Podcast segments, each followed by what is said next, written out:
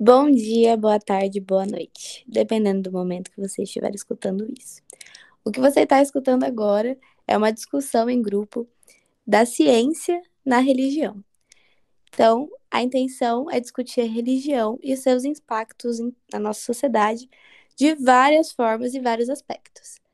Para discutir isso, nós temos aqui nosso convidado, o Henrique, que é professor de português, o Gabriel, que atualmente está estudando no terceiro ano do ensino médio, mas é um futuro aluno de ciência política, a Beatriz, que é estudante de psicologia, e eu, Lívia, que também sou estudante de psicologia.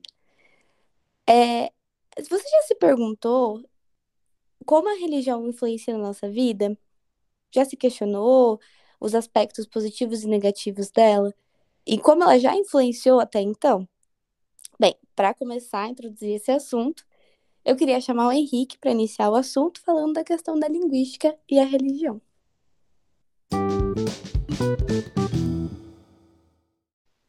Bom, pessoal, eu sou o Henrique e eu sou professor de português, né? E eu venho trazer uh, ao debate de hoje alguns pontos importantes sobre a linguagem, né? A linguística, e vou fazer uma relação com a religião. Tudo bem? Mas, pessoal, antes de começar né, a falar especificamente sobre a religião, eu vou citar né, do, é, cinco pontos importantes sobre a linguística para que nós tenhamos uma base para relacionar com a religião, certo? Então, vamos lá. A linguagem, né, da perspectiva que, em que vamos discutir hoje, ela é mediadora do homem, tá? Como assim, né? A linguagem, ela vai fazer o link do homem com a sociedade. Ela é a ponte do homem para a sociedade. A linguagem é a ponte do homem para a cultura e a linguagem é a ponte do homem para o próprio homem, né? É por meio da linguagem que o homem se interage com a sociedade, a cultura, com outro homem, né? E consigo mesmo, certo? Sem a linguagem, um homem não seria capaz de significar. Tudo bem? Agora, um segundo ponto. A linguagem, ela é uma função natural do homem, né? Específica do ser humano homem, tá? E isso que vai diferenciar o animal homem dos outros animais do planeta Terra. Então, a linguagem, como função natural do homem, dá a ele a capacidade de significar a si mesmo e o mundo. Tudo bem? Agora, um terceiro ponto. A língua é diferente da linguagem, tá? Nós temos que fazer essa distinção. Pessoal, se a linguagem é a capacidade do homem de fazer né, e de dar significado a tudo, como que o homem dá significado às coisas? Por meio de quê? De que ferramenta ele utiliza? Vocês aí, convidados, vocês saberiam me dizer qual é a diferença da linguagem e da língua? Não? Sim, não? Não. Não. Também não. Não? Agora vai ficar mais fácil, ó. Um bebê, né? Um bebê nasceu. Como ser humano, ele tem a capacidade, né, de é, ele nasceu com a linguagem em si, né? Ele tem a capacidade de dar significado e significar o, seu, o mundo à sua volta. É claro que com o tempo, né? enquanto ele for crescendo. E por meio de que que esse bebê vai dar significado às coisas? Por meio de uma língua, certo? Então, prestem atenção na diferença. A linguagem é a capacidade do ser humano de significar as coisas. Mas a língua é a ferramenta que o homem utiliza para fazer isso, né? Então, esse bebê que nasceu no Brasil, ele vai utilizar a língua portuguesa para significar as coisas. Um bebê que nasceu no Japão utilizará a língua japonesa para significar as coisas. Cada bebê em cada parte do mundo utilizará uma língua diferente, certo? Como ferramenta para a linguagem que é inata, né, que nasceu com ele. Deu para entender a diferença? Sim ou não? Sim, deu sim. Sim, sim. Sim, certinho? Então vamos lá. O quarto ponto é muito importante que vocês entendam. A língua e a cultura estão entrelaçadas. Não tem como uma sobreviver sem a outra. Como assim, né? Para que uma língua ela nasça, né? Ela deve nascer, né? Ser constituída em uma sociedade, certo? Um grupo de ser humano, eles começaram a viver juntos e para se comunicar, né? Todos se entenderem uns com os outros, eles criaram uma língua. Então, a língua, ela nasce em uma sociedade, né, em meio, em meio a uma determinada cultura. Né? Esse grupo de homens que convencionou as palavras e as regras dessa língua, eles já tinham uma cultura. Né? Eles já tinham alguns costumes, eles já tinham uma religião a, a seguirem. Né? e, e leis né, que eles é, respeitassem, a, a, moral, a ética. Né? E aí eles convencionaram palavras, sons, para dar significado ao mundo e para que eles pudessem se comunicar e se entender, certo? Agora, a cultura, a religião, a ética, as leis, elas dependem de uma língua para se fazerem. Tô certo ou estou errado? É por meio da língua que você significa o mundo, correto? Correto. Então, como que você vai é, separar a língua da cultura? Não tem como, né? A língua nasce em uma certa cultura, mas a cultura também depende da língua para se fazer cultura. O mundo depende da linguagem para se fazer mundo. Uma criança nasce, né? E essa criança, ela nasce e, e, e completa sua, sua função natural, biológica de nascer. Mas a partir de quando ela é incluída em uma cultura e aprende a sua língua e sua linguagem, aí ela se torna homem. Né? Então, a partir da língua, ela é introduzida na cultura. Este é o quinto ponto que eu queria discutir com vocês. Presta atenção. A primeira, a linguagem, ela é mediadora né, do homem com a sociedade, com, com o outro homem, com a cultura e consigo mesmo também, né? Olha que interessante. A partir da língua, a partir da linguagem, é que o homem pode realizar, né, colocar no plano físico o seu eu interior, o seu ego, né? Olha que interessante, a partir da linguagem certo? Então, a linguagem é mediadora, primeiro ponto. Segundo ponto, a linguagem é uma função natural do homem, né? Nasce o ser humano, o homem nasce com a linguagem. E por meio da língua, que é o terceiro ponto, né?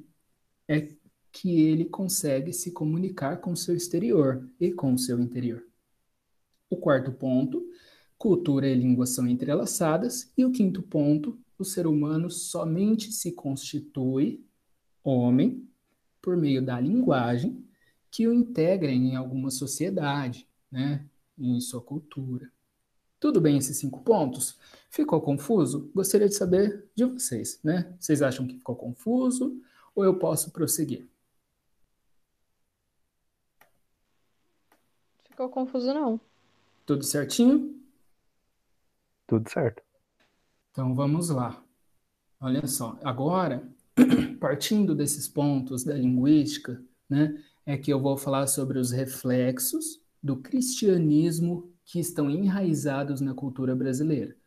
Então agora eu vou pegar todo esse apanhado, né, essa base da linguística e vou relacionar com a religião. E por que que eu vou falar sobre o cristianismo? Por que será? Como eu vou falar sobre a cultura brasileira, né?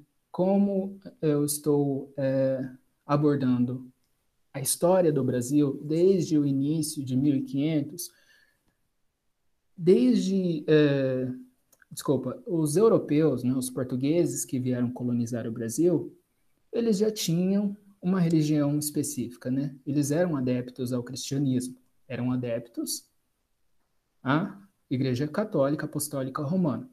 Então, não tenho como falar sobre outra religião no momento, né? Vamos seguir primeiramente sobre o cristianismo, tá?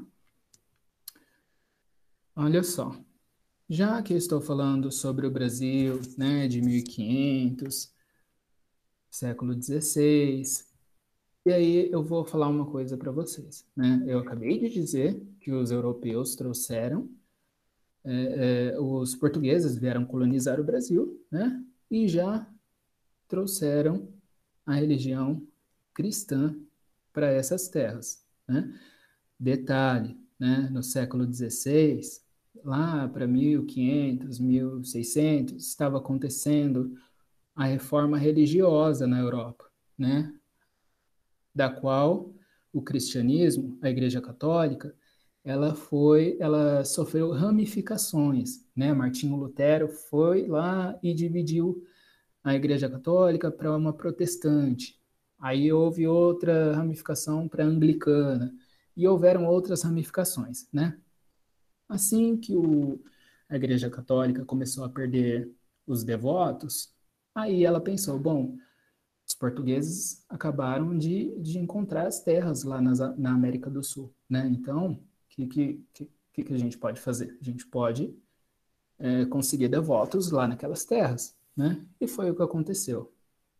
Muitos jesuítas vieram para catequizar os indígenas, né? Então, a gente percebe que desde o início, né, os, o início do, do, do Brasil, né, desde o Brasil colônia, a Igreja Católica já foi se enraizando nessas terras.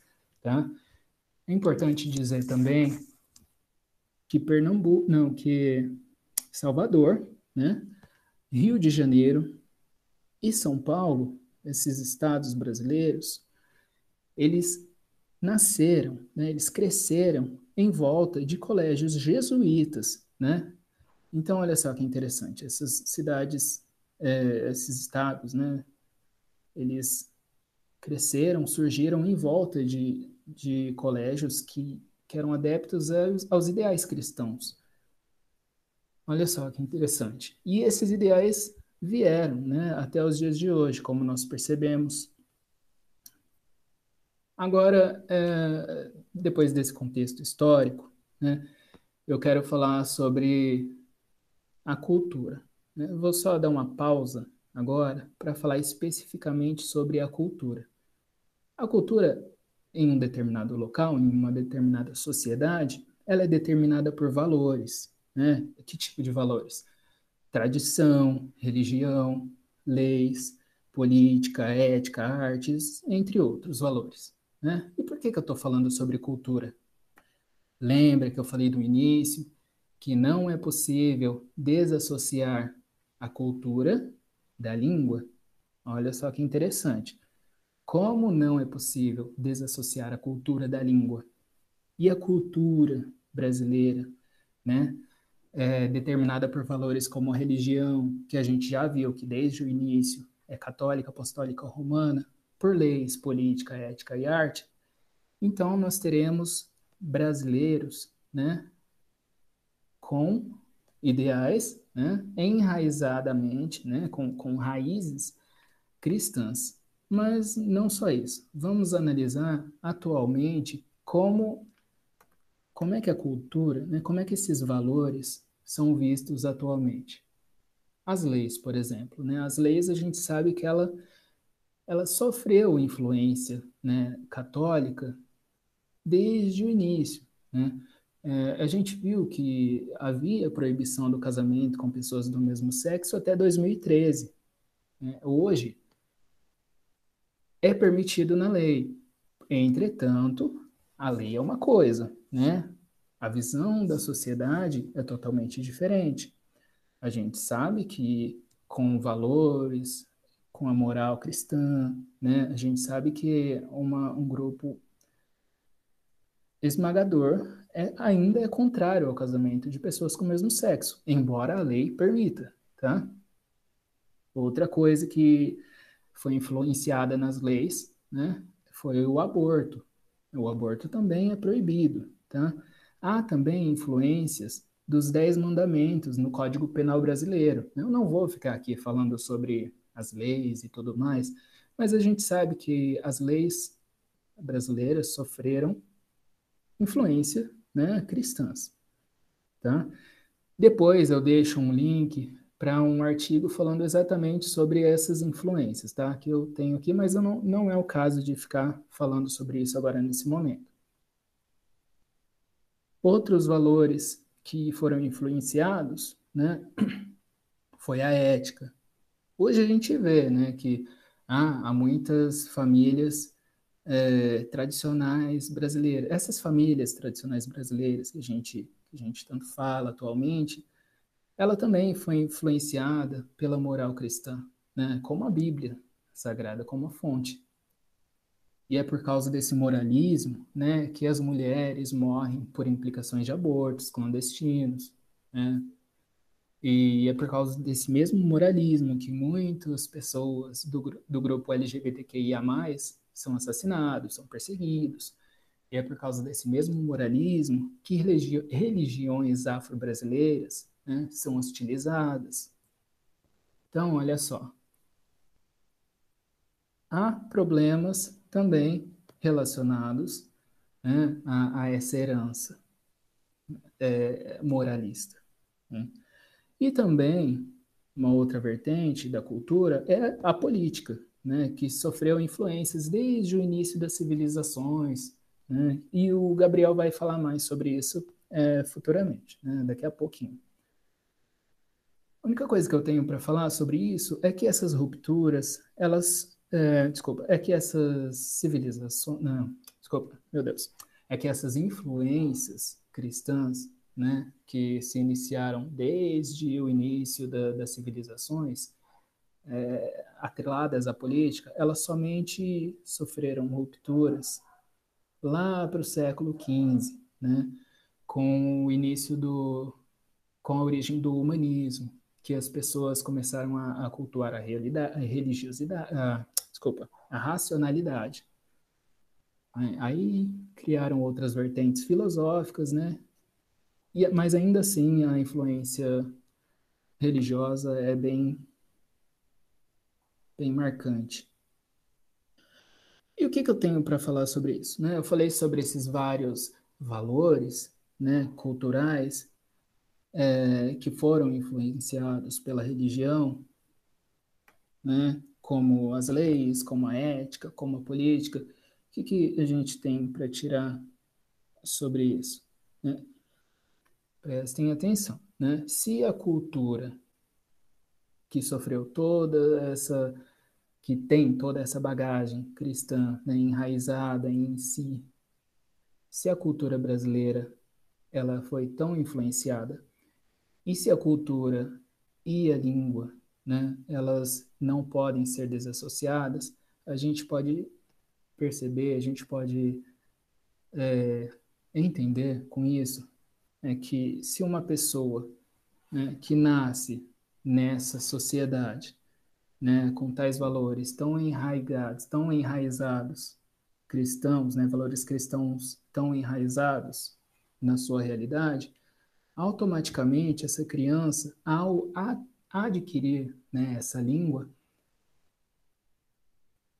é, consequentemente, ela, ela, ela vai formar, né, ela vai se formar psicologicamente, né, como um, um, um homem, como uma pessoa que traz na bagagem né, todas essas esses ideais cristãos, né? Por mais que essa pessoa não esteja em uma família é, é, que vá à igreja, que, que cultue né, o, Deus cristão, que seja da católica, que seja da evangélica, qualquer que seja né, a religião cristã, por mais que essa família não seja de determinada religião, a cultura, através da aquisição da linguagem, ela vai trazer esses ideais para essa criança. Né? A formação dessa criança vai ser, como eu posso dizer isso de uma maneira não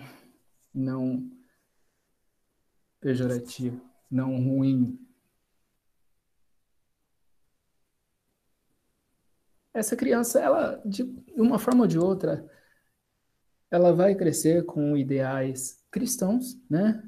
Seja por influências da, da própria lei, né? Seja por influências da moral da própria família, seja por influências quaisquer que forem, né? Mas ela vai crescer dessa forma. E, e cria-se sim um problema, né? Porque sabemos que atualmente o Brasil ele está sob ele segue uma constituição laica, né? Que respeita a diversidade religiosa. Mas como respeitar uma diversidade religiosa se a cultura ela tem enraizada ideais tão tão fortes, né, cristãos. É, é essa é a, a, a, pergunta que eu quero quero fazer aqui, né?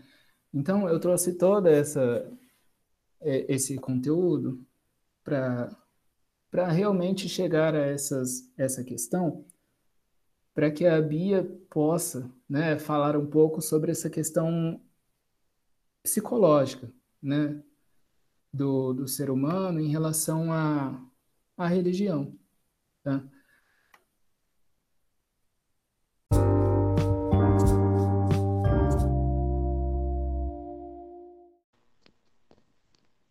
É, para iniciar, já peço desculpas se eu citar muito exemplo voltado para o cristianismo, porque como o Henrique já disse, né, já está intrínseco na nossa cultura. Então, como é uma religião que a gente acaba tendo mais contato, é, me torna, se torna mais acessível, né? Me torna, se torna mais fácil para eu exemplificar. Então, hoje eu queria trazer alguns aspectos e pontos psicológicos, mas deixando ressaltado que eu sou estudante do terceiro ano ainda, eu não possuo formação, mas me baseei em alguns autores para tentar trazer esse tema. Agora, um ponto mais particular é que, ao decorrer da, da faculdade, eu não tive acesso direto a materiais e artigos, talvez, que fossem discutidos sobre esse tema. Então, eu não vejo que a psicologia e a religião sejam um tabu, mas que seja talvez um assunto muito delicado, porque a postura do psicólogo, inclusive garantido pelo código, pelo nosso código de ética, é que a nossa postura deve ser neutra, não deve induzir quaisquer práticas religiosas.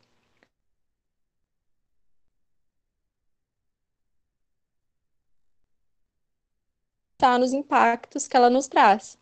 Então, ela traz sobre o paciente que a gente vai atender. Então, a orientação religiosa, como o Henrique já tinha dito, né, ela vai ajudar a compor o modo que o sujeito ele se constrói. Então, como ele vê a si mesmo, como ele vê ao mundo, como ele interage com o próximo, como ele constrói seus valores, enfim. Aí, o que eu queria trazer também é que, nesse campo da psicologia, a gente não vai estar trabalhando diretamente com a religião, porque basicamente isso não importa pra gente, e sim a religiosidade o comportamento religioso do, do sujeito. Então, há um livro que se chama O que é religião, que o autor ele, ele não diz diretamente o que seria a religião, mas ele explica um elemento comum entre todas elas. E aí ele diz: é o, é o esforço para pensar a realidade toda a partir da exigência de que a vida faça sentido. Já puxando um link para um outro autor, que ele é teólogo, mas ele é citado em alguns artigos psicológicos, é, que ele trabalha com o desenvolvimento da fé. E quando eu digo fé, quando a gente pensa em fé, não é apenas na questão religiosa, e sim você pode ser fiel às suas ideias, algumas ideologias, a um grupo. Então, e aí ele traz que a fé, ela já faz parte da consciência humana, ou seja, que seja algo natural. E, e ele explica que a fé é mais uma experiência humana de lealdade e confiança, sendo um processo para construir um significado, ou senão a disposição total que a gente tem a um ser, a, um, a, uma, a um referencial, a um centro de valor, que, ou seja, talvez uma figura divina, né? Que, a, que nos apoia, que acolhe, que encoraja, que dá esperança e uma perspectiva futura, talvez, e que une a gente a uma comunidade. Então, dá um sentimento.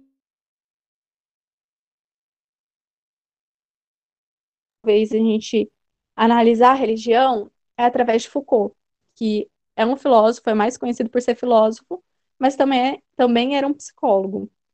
Quando, ao discutir é, sobre o conceito de instituição, a gente pode estar tá exemplificando com a religião, como o Henrique tinha dito anteriormente também sobre a construção, né? Como se dá a construção das pessoas.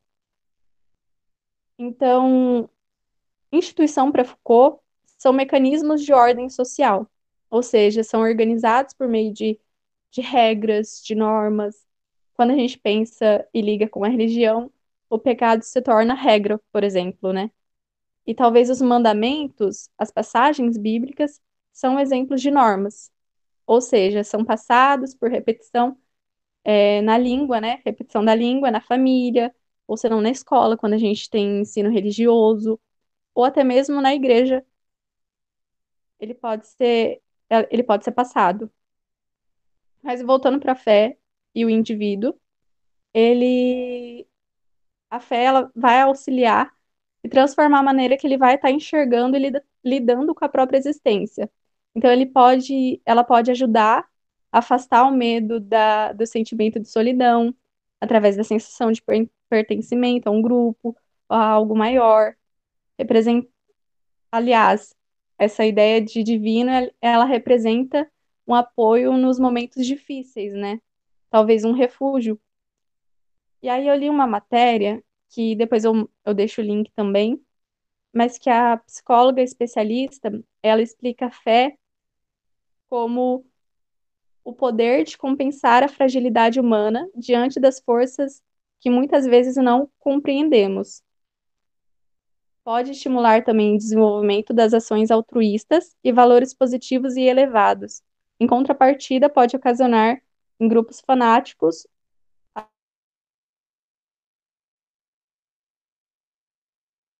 Então, é importante também a gente reconhecer impactos negativos da religião sem uma boa dose ou interpretação. Então, talvez seja importante a gente pensar em que período histórico essas passagens elas foram escritas, né? Ou seja, se há a possibilidade de os costumes e políticas da, da época terem interferido na interpretação da escrita.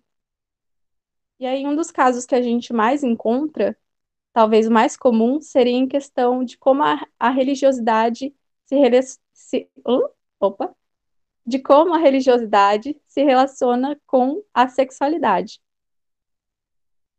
Onde pessoas que não se encaixam no padrão heteronormativo e crescem em lares religiosos ou até mesmo são pessoas religiosas, elas enfrentam uma dificuldade de se autodescobrir elas negam os seus desejos, reprimem quem são justamente por ser interpretado como pecado, sendo interpretado como possessão demoníaca, ou seja, o modo que a pessoa vê é um modo mais patologizado, como se ela fosse uma doença. Então afeta muito como ela se vê. É reprimido, assim, a, a identidade e sexualidade do sujeito, que a longo prazo pode se ver preso em relações heteronormativas, desestruturadas, infelizes, ou assumir até uma assexualidade, ela deixar de se relacionar com outras pessoas. Então, aqui, os impactos psicológicos é que é inserido sentimentos de culpa, ansiedade, que futuramente podem acarretar uma depressão ou suicídio nos impactos positivos, já pulando de, de uma de negativo para o positivo, é, a gente pode trazer como as pessoas e os grupos usam a, a religiosidade a fim de resolver e lidar com problemas, crises, traumas. Não podemos usar a religião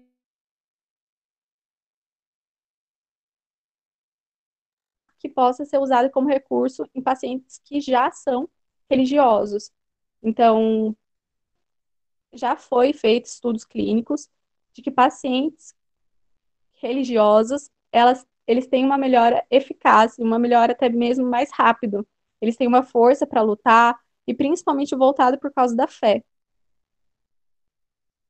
Sendo usado então a fé e a religião como um alívio de aflição, usado como refúgio.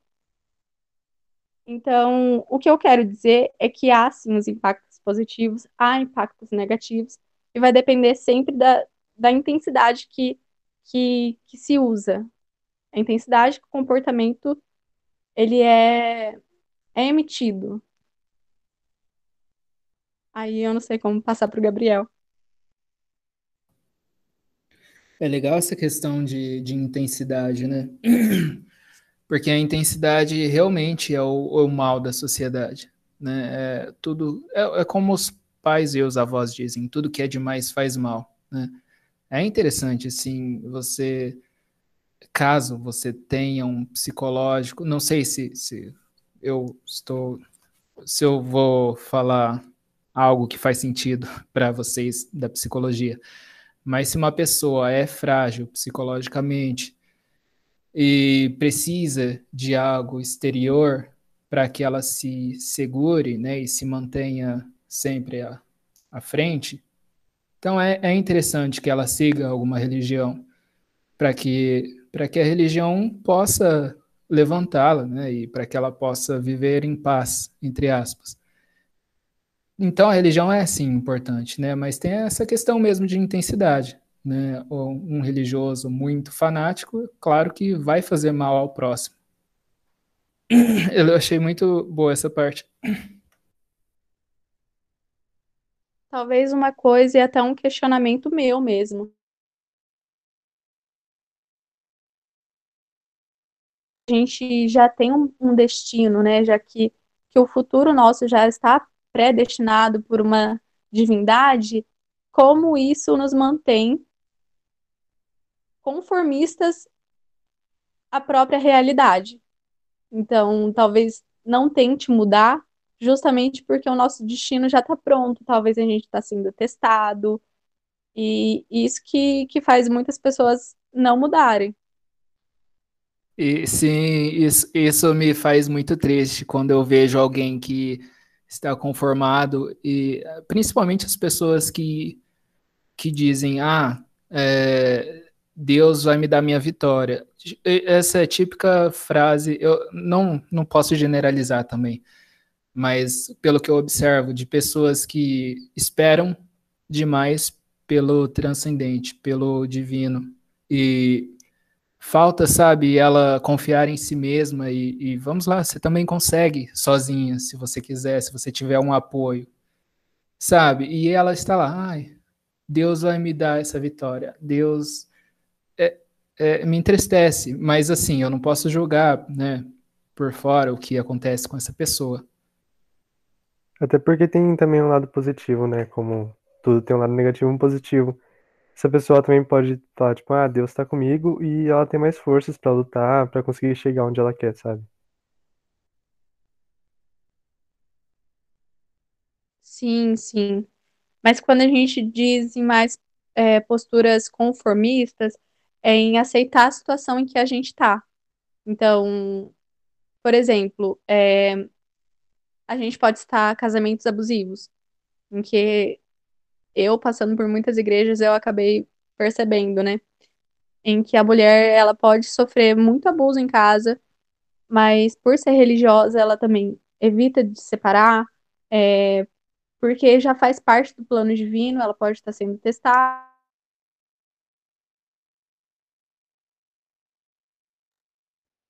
Sim, exatamente.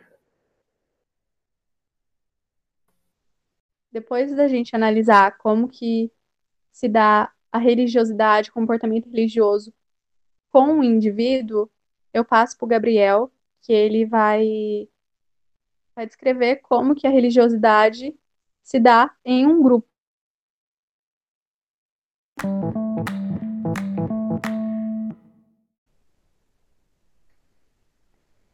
Oi, gente, aqui é o Gabriel. Eu vou falar um pouco sobre a relação da religião com a política. Então, vocês sabem o que é política? A política, segundo Aristóteles, ela é a ciência que tem por objetivo a felicidade humana e divide-se em duas partes, que é a parte da ética, que preocupa-se com a felicidade individual do homem na cidade, estado ou a polis, e a política propriamente dita, que é o que se preocupa com a felicidade coletiva. Então, resumindo, a política é tudo aquilo que molda a sociedade visando o bem comum. E agora eu vou falar sobre a relação da religião com a política desde os inícios das civilizações, começando falando sobre os primeiros homens. Bom, é, a religião, na, na, época dos primeiros homens, ela era constituída por diversas crenças. Dentre elas, é, era a, o culto à morte. O homem primitivo, ele divinizava muito o morto. Quando um parente seu morria, ele era como se fosse se tornasse um, um deus. Então esse falecimento do é, ele transformava a pessoa em um divino e com essa diminuição do morto, o solo no qual ele era enterrado, ele se tornava um solo sagrado para aquela família, tornando assim uma divisão de, de propriedade, uma divisão de solo naquela pequena sociedade que havia nos primeiros homens, nos homens primitivos. E aquele solo ele era, ele era, se tornava daquela família por todo indissoluvelmente, porque o morto estaria enterrado lá para sempre. Aí após os primeiros homens, a gente vai passar para a Mesopotâmia que a Mesopotâmia era uma, ela era politeísta, ou seja, que acreditavam em vários deuses, admitiam mais de um deus, e o seu monarca era escolhido segundo as vontades dos deuses. E a partir da sua chegada ao poder, ele atuou como um agente da divindade.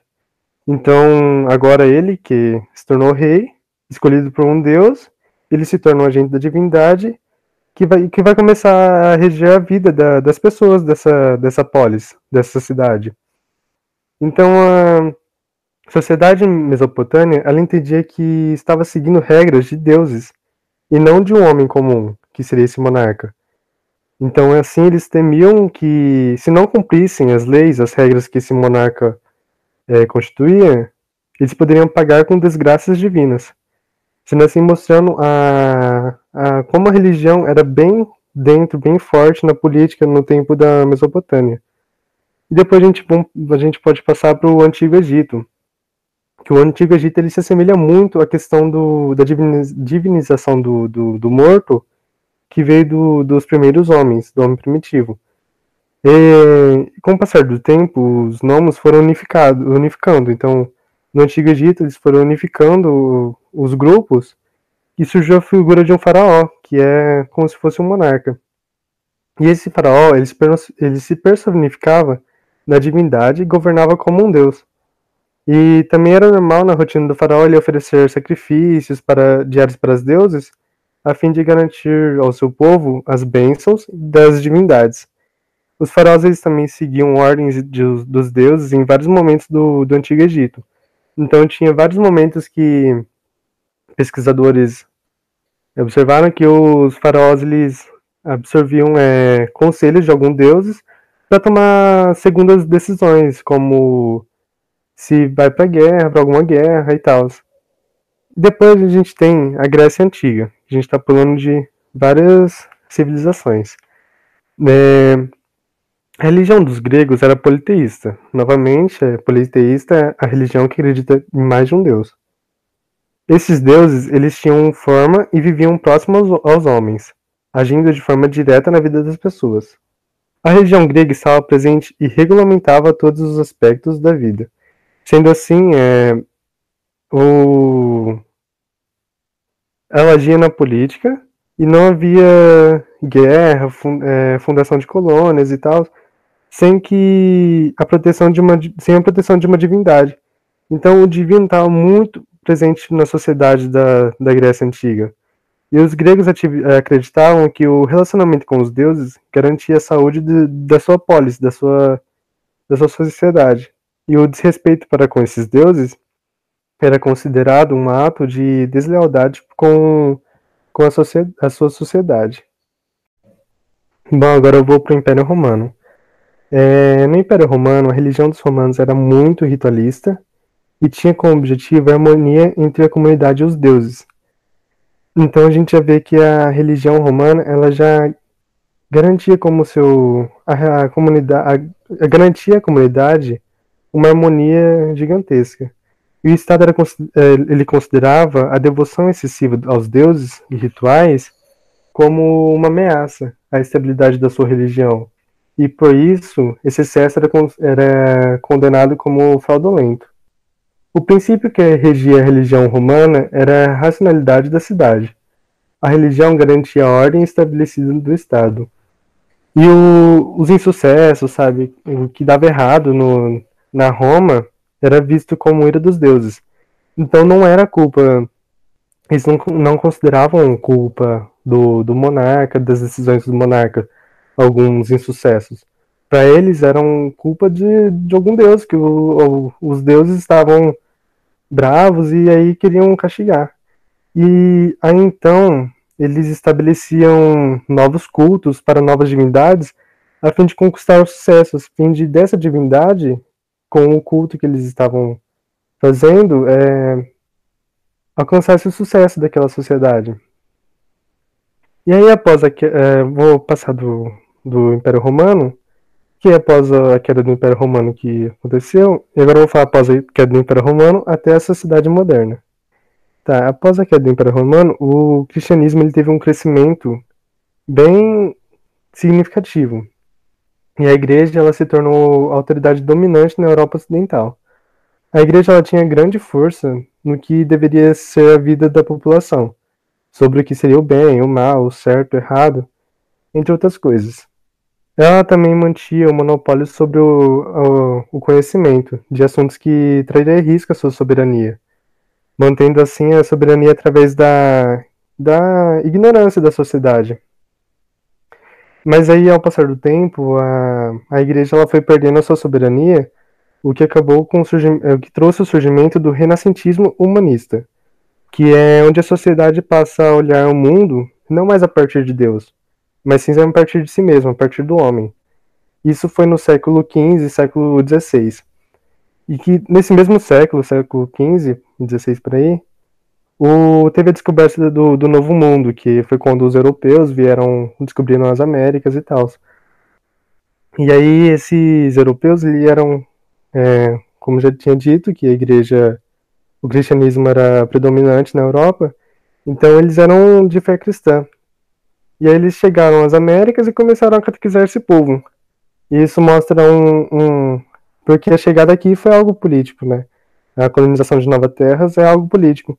E ele trouxe a religião de lá para as Américas para catequizar esses povos que eles consideravam bárbaros. Então esses povos para eles eram povos que não tinham religião e tal, e assim eles implementaram o cristianismo na vida dessa população. E não só trouxeram o, o cristianismo, mas como com a escravidão e outras coisas, vieram também outras religiões, como a religiões da África que vieram junto com os escravos obrigados, né? Porque eles vieram obrigados para cá. E agora, atualmente, é, vou falar sobre a influência atualmente, que como o Rick já tinha dito, é a religião tem uma forte influência no debate político hoje em dia em, em assuntos como o aborto, como o Rick citou, e como casamento de pessoas do mesmo sexo, entre outros. E também é importante ressaltar que os feriados, que tem, temos vários feriados hoje em dia de cunho religioso, como o Corpus Christi, e a Constituição, como o Rick também falou, que tem muita da religião nela. Bom, agora eu vou falar sobre a atualidade um assunto que é a religião como coerção política. É, como os, os políticos usam a religião para ganhar voto, para se elegerem. Eu vou começar usando um, um, dado do G1 que eu achei muito interessante, que foi mais de 8,7 mil candidatos nas eleições de 2020 adotaram títulos religiosos nos nomes que serão apresentados nas urnas. esses nomes como pastor, irmão, bispo, dentre outros. Slogans religiosos também são bastante usados nessa, nas campanhas, como por exemplo o slogan Brasil acima de tudo, Deus acima de todos, que foi o slogan do, usado pelo hoje presidente do Brasil em sua candidatura. E aí eu peguei uma, uma, uma, uma entrevista de um cientista político, que é o Rodrigo Prando. Ele fala, ele fala assim, é, o nome com referência religiosa chama a atenção porque, de certa maneira, é portador de um discurso que há legitimidade moral por conta do valor da religião. Ele tem um elemento que se diferencia dos outros. Então, usar referências religiosas no nome da, da urna é uma tentativa de se diferenciar e trazer certa legitimidade ligada à religião, segundo o Prando. E então concluímos que assim, hoje a, religião, além de estar ligada a debates políticos sobre pautas como aborto, ela também está ligada bastante na, na própria eleição, onde pode definir o futuro do país. Em que muitos do, do, dos slogans religiosos, eh, muitos políticos usam slogan e nomes religiosos para atrair votos para si. E foi isso a parte da, da política, sobre a, religi a religião sobre a política. Acho legal o que você disse, e é justamente isso, né? Sempre que a religião ela se envolve na política, é como forma de controle. Exatamente. Sim, desde o início dos tempos, né? Desde de as civilizações mais antigas, como Gabriel pontuou, a religião sempre tentando manipular de uma certa forma né, os meios sociais para se manter né, ativo, como vemos até atualmente aí. E é interessante que, como elas, na história, ela teve bastante poder, né? Bastante poder sobre os povos. Acho que além do poder, né, de, tudo que vocês falaram, ela sempre esteve presente em, determinados momentos. É, não só a religião, mas todo. A, não uma religião específica, mas a, o conceito de religião, né? Independente de que tempo fosse, ela estava ali, é, ou para controlar, ou para, de alguma forma, é, melhorar, né? Mas na intenção de controlar. Então, acho que é muito válido esse ponto. E eu acho que eles fazem um caminho. Os três assuntos que vocês trouxeram, eu acho que no meio tem um, caminho ali conjunto, sabe? Um link entre as três e que tá, tá na nossa vida até hoje, né? Como o exemplo que o Gabriel citou é, de políticas recentes, assim, e no dia a dia mesmo, no hábito atual, né?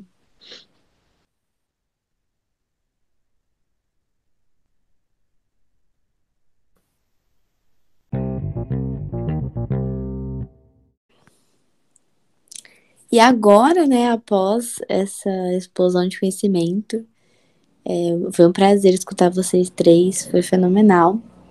É, eu queria deixar um recado para você que está escutando, que mais para frente nós vamos discutir sobre outras religiões específicas e vamos aprofundar dessa mesmo formato, dessa mesma maneira que nós discutimos hoje, é, para entender um pouco mais essa dinâmica, acho que brasileira e mundial é, individual e coletiva.